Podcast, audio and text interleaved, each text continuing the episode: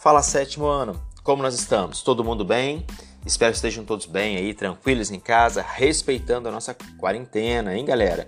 Não se esqueça que é um momento muito importante não só para nós, mas para quem nós amamos também, para não proliferar ainda mais, ou seja, aumentar o número de infectados e principalmente aqui na cidade de Volta Redonda. Bom, é, nesse momento nós vamos fazer o seguinte com vocês. Nós vamos aqui nesse momento dar uma paradinha técnica, aquela que a gente vai só repor, recompor o nosso conteúdo, para que nós possamos lembrar um pouco mais, para que depois nós possamos avançar no capítulo 6, que é aí referente à Europa.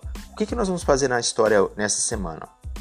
Hoje vocês vão estar escutando esse podcast que vai falar um pouco resumido do nosso capítulo 3, 4 e 5 e depois nós iremos falar, é, na terça, nós iremos fazer toda a nossa dúvida no Hangout. Vamos corrigir a atividade e eu vou pedir para vocês colocarem todas as dúvidas que vocês estão tendo referente a esses capítulos até o momento. Tudo bem?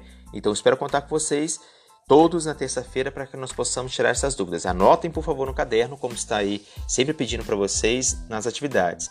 E aí nós vamos tirar a dúvida. Mas vamos lá. Vamos falar um pouquinho desse capítulo 3, 4 e 5. No capítulo 3, ele vai falar para a gente o quê? Ele fala para nós sobre os povos pré-colombianos, aqueles povos que habitavam no, no, território americano antes de Cristóvão Colombo ter chegado na América. Quais são os principais que nós vamos chamar a atenção dessa América espanhola, que foi colonizada pela Espanha?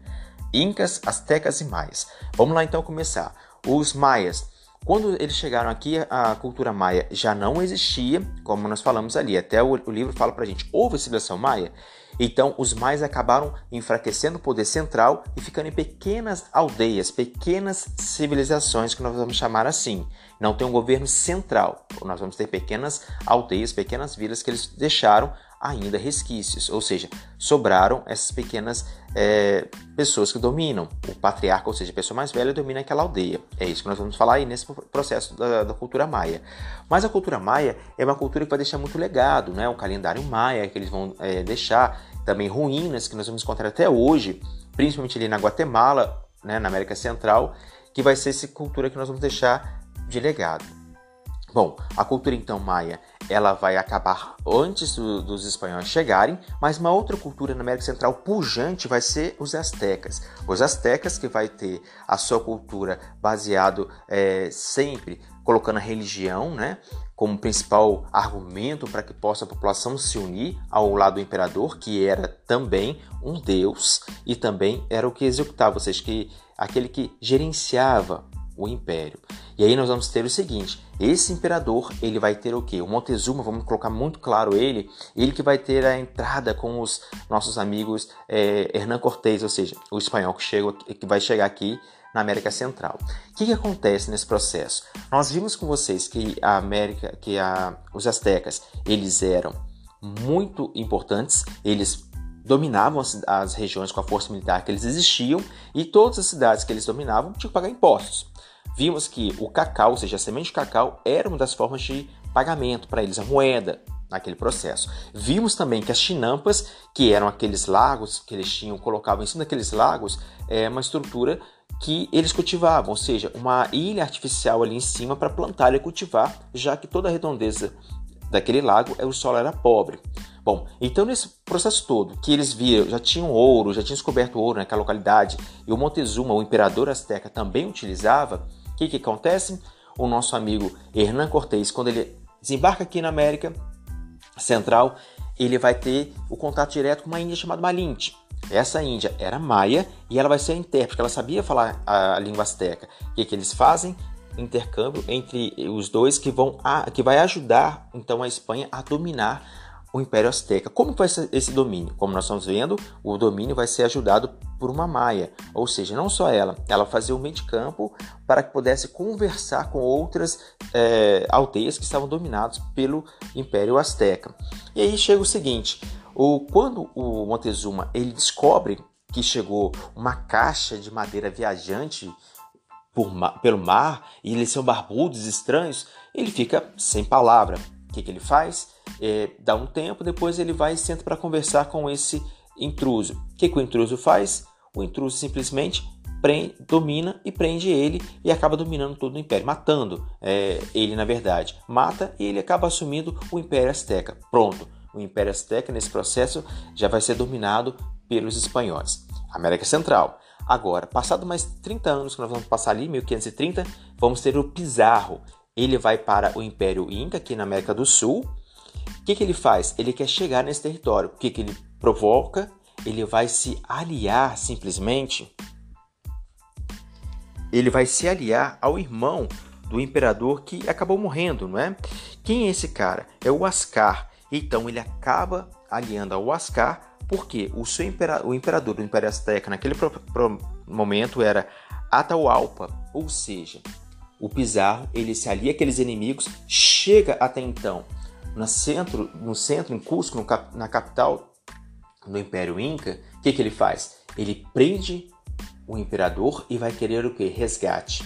A galera paga o resgate em ouro, como ele pediu. Só que o que, que ele faz? Mata o imperador. Pronto, o império aqui na América é, do Sul do, dos Incas acabam. Como? Através desse momento que os índios, é, os inimigos, né?